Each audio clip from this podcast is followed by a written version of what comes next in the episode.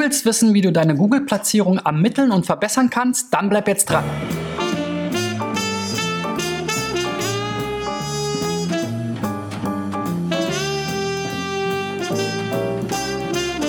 So, Freunde, das ist die 390. 19.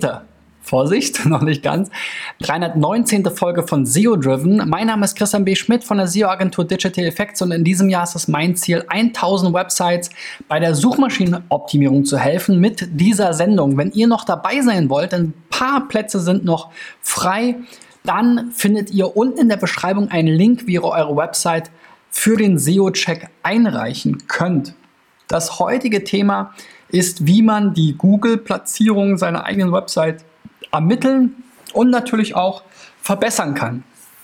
Ich habe wieder ähm, fünf Beispiele mitgebracht von Websites, anhand denen ich euch praktische Tipps dazu geben will und euch zeigen will, ähm, ja, wie man dabei vorgehen kann.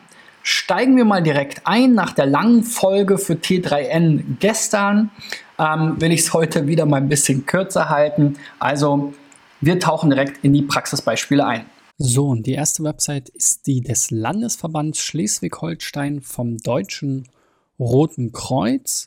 Ähm, wer die DRK-Website kennt vom, ähm, ja, von, dem Bundesweit, von der bundesweiten Dachorganisation quasi, ähm, der äh, weiß, dass es hier mittlerweile ein neues Design gibt. Das hat sich jetzt hier leider bis zu dem Landesverband noch nicht durchgezogen.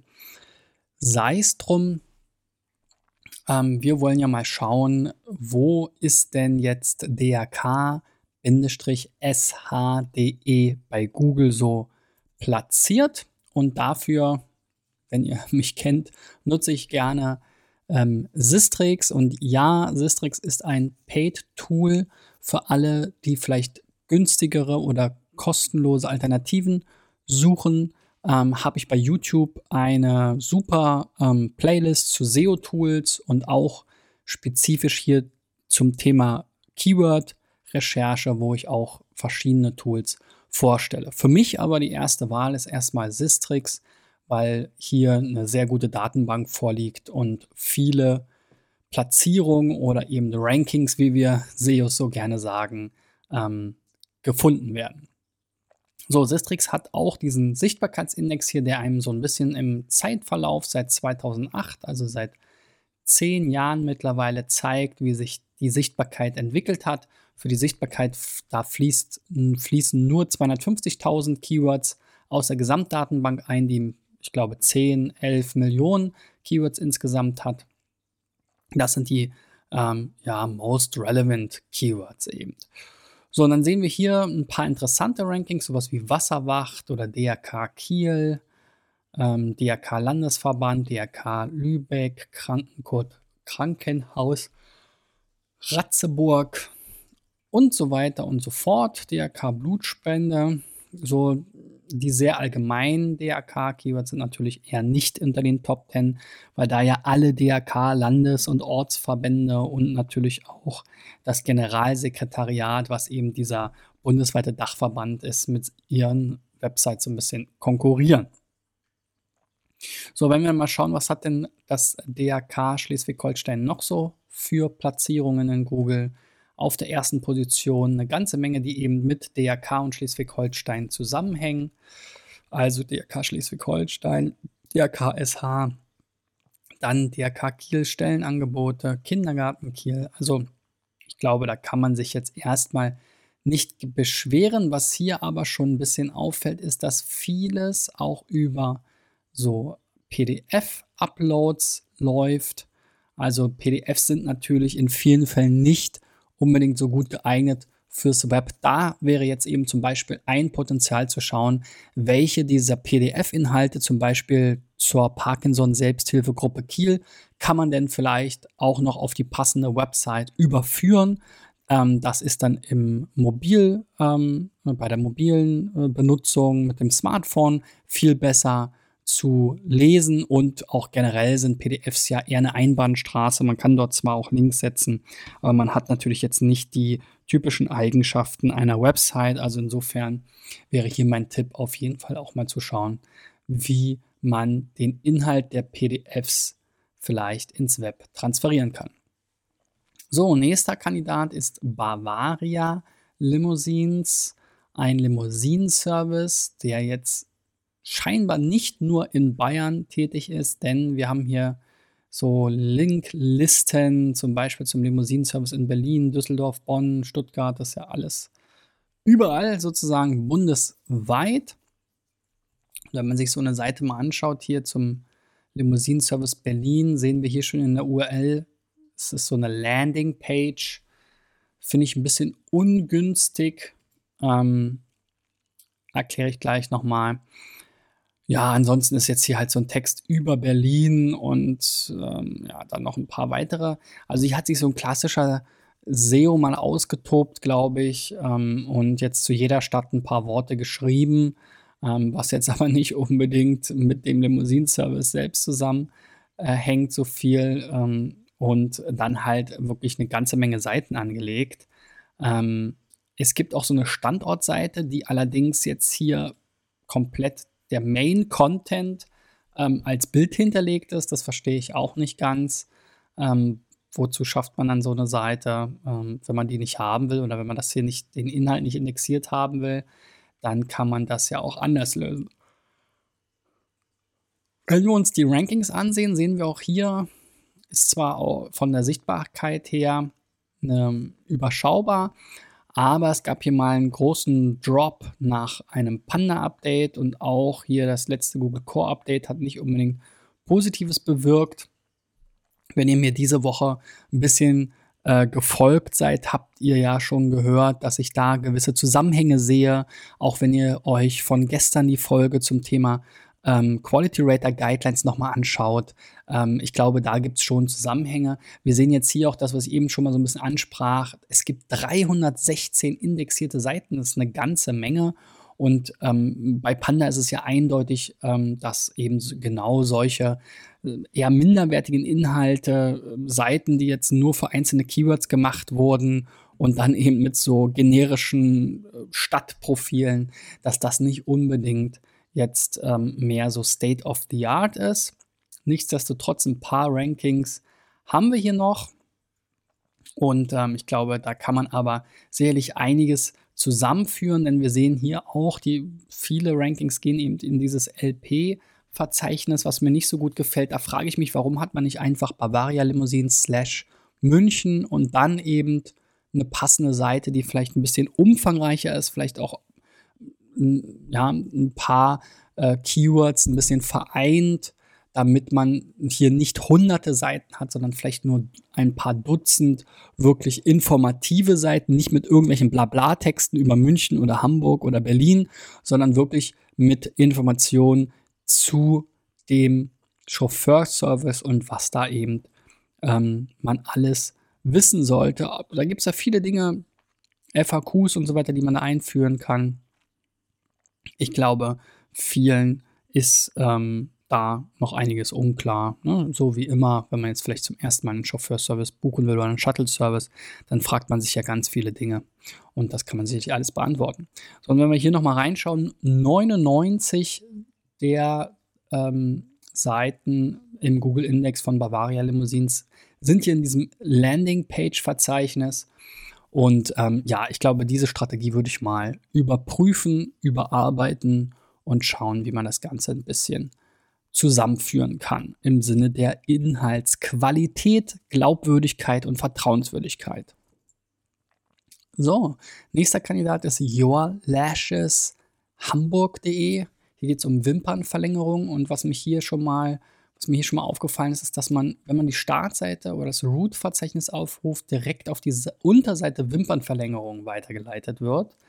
Dann gibt es aber noch mal eine Seite, die Wimpernverlängerung-Hamburg heißt, die ähnliche Inhalte hat. Also da bin ich mal gespannt gleich, welche davon denn jetzt bessere Rankings hat oder wozu rankt.